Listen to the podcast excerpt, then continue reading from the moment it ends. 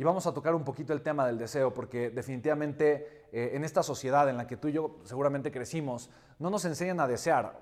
Obviamente eh, mucha gente desea y quiere una mejor vida, pero es un querer pasivo, es un querer donde, ay, ojalá alguien llegue y me solucione la vida. O, ay, cuánto me encantaría que de repente llegara la lámpara mágica y el genio me cumpliera los deseos. O cómo me encantaría que llegue una, una persona y resuelva todos mis problemas y no tenga nunca más que preocuparme por absolutamente nada. La gente, eh, al menos yo crecí con esa cultura y yo crecí pensando que eso era desear. Desear es, ay, ojalá y algo maravilloso y mágico pase que quite mis problemas y cumpla de alguna forma con mis sueños. Y el deseo eh, se da de una forma completamente diferente. Es un proceso creativo, es un proceso, em, es un proceso de creación es un proceso donde yo necesito poner a mi cerebro a trabajar, yo necesito encender eh, la neocórtex de mi cerebro, necesito conectarla de alguna forma con un para qué muy grande, necesito poner a volar mi imaginación, necesito encender. El, el deseo tiene que encenderme, no, no, es, no es quiero que mis problemas se vayan, pero deseo estar en una situación tan grande, con un nivel tan grande de certeza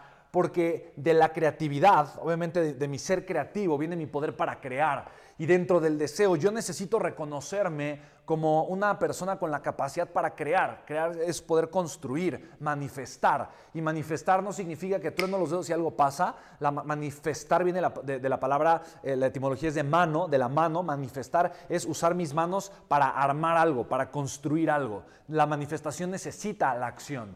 Entonces, eh, ponerme eh, en un estado de deseo es ponerme en un estado de certeza, es ponerme en un estado de yo sé que lo que estoy pensando, imaginando, visualizando es algo que yo voy a hacer, yo voy a crear, porque yo tengo el deseo, tengo el deseo profundo, porque lo puedo ver en mi mente. El proceso creativo inicia siempre en la mente. Y quiero, quiero compartirte esto. Tu mente, tu mente, tu cerebro eh, es de las cosas más poderosas que existen. La mente siempre va a buscar regresarme a mi normalidad necesitamos entender esto, ¿ok? Voy yo a tener una vida normal. Esto tuyo lo necesitamos entender. Yo esto lo entendí hace algunos años, eh, hablando justamente una, eh, bueno, estaba tomando un entrenamiento con, eh, con, Anthony Robbins y había un speaker muy interesante. y después de este speaker fue, ni me acuerdo de su nombre, estoy ahorita haciendo que la rilla gire y me voy a acordar de su nombre. Pero se llama, Udo, su nombre era Udo y ahorita me acuerdo de su apellido. Eh, bueno, un empresario muy, muy exitoso, una persona, eh, un corazón gigantesco. Era, un, era, era, era, una conferencia, se llamaba Life and Wealth Mastery, habíamos como 350 personas y, fueron un montón de speakers invitados. Eh, estaba Anthony Robbins y llevó como 7, 8 speakers. Él fue uno de ellos. Y al final, curiosamente, me acerqué con él. pues él se quedó ahí, estuvo, éramos como 6 o 7 platicando.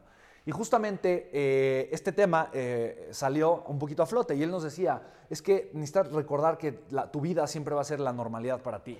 Y esto tenía, no sé, esto fue en 2014, me acuerdo del año, estábamos en Marco Island, en Florida, y para mí esto me impactó de una forma espectacular, tiene toda la razón del mundo, mi vida siempre va a ser eh, normal. ¿Y eso qué significa? Esto significa que tu normalidad siempre se va a reflejar en tus expectativas. Las, expectativas, las expectativas mínimas que tiene un ser humano reflejan su normalidad. Y eso, se, eh, y eso va a construir de alguna forma lo que sí o sí vas a tener, tus expectativas mínimas de vida. ¿Qué son tus expectativas mínimas de vida? Es lo mínimo que tú esperas recibir o vivir. Lo mínimo, eso es lo mínimo. Tú menos de eso no, no, no te vas a permitir a ti jamás. Jamás en la vida te vas a permitir tener menos de las expectativas mínimas de vida que tú has construido para ti. ¿Qué significa eso? Si tú el día de mañana despiertas en un basurero y de repente dices, ¿qué está pasando acá? Y entonces ves que no tienes ropa y ves que eh, apenas tienes unos andrajos y que todo apesta y que hay ratas por todas partes y estás en el basurero, ¿tú te quedarás a vivir ahí, sí o no?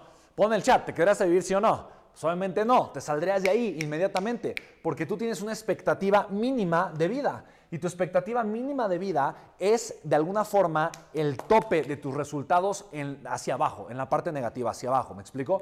Tú menos de eso no, pues no, no, no vas a aceptar. Si de repente, eh, pues no sé, te cortan la luz por falta de pago porque no la has pagado, pues ¿qué haces? Pues vas y la pagas, porque en tu expectativa mínima de vida está tener luz. ¿Me explico?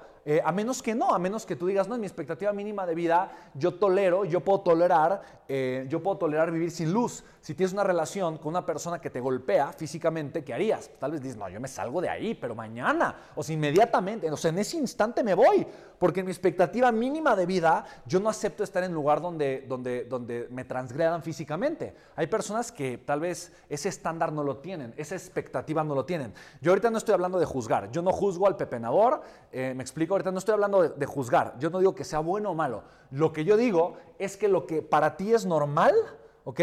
Es lo que reflejan tus expectativas mínimas de vida. ¿Por qué es normal? Porque lo veo. Porque lo veo, porque lo veo un día y lo veo otro día y lo veo y lo veo y lo veo. El ser humano está acostumbrado a crear lo que ve. Ahora, tú lo puedes ver con tus ojos, porque de alguna forma ese fue el lugar donde creciste. Yo lo puedo ver, eh, obviamente, porque veo a mis tíos haciéndolo, veo a mis papás haciéndolos, me, me- explico.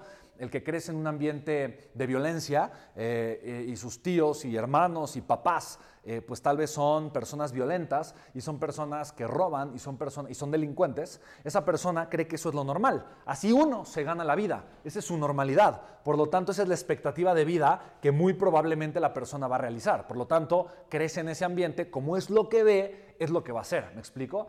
Ahora, si tú quieres tener el mejor año de tu vida, necesitas comenzar a ver algo diferente. Y eso lo puedes ver de muchas maneras. Por ejemplo, ahorita estás eh, conectado con este contenido y estás viendo cosas diferentes, ¿me explico? Pero también lo puedes ver con el ojo interno. Entonces, muchos eh, empresarios, millonarios, expertos en desarrollo humano, eh, obviamente hablan y se refieren al ojo interno como lo que tú puedes ver con tu mente de forma intencional. ¿Me explico? Yo puedo ver la realidad que me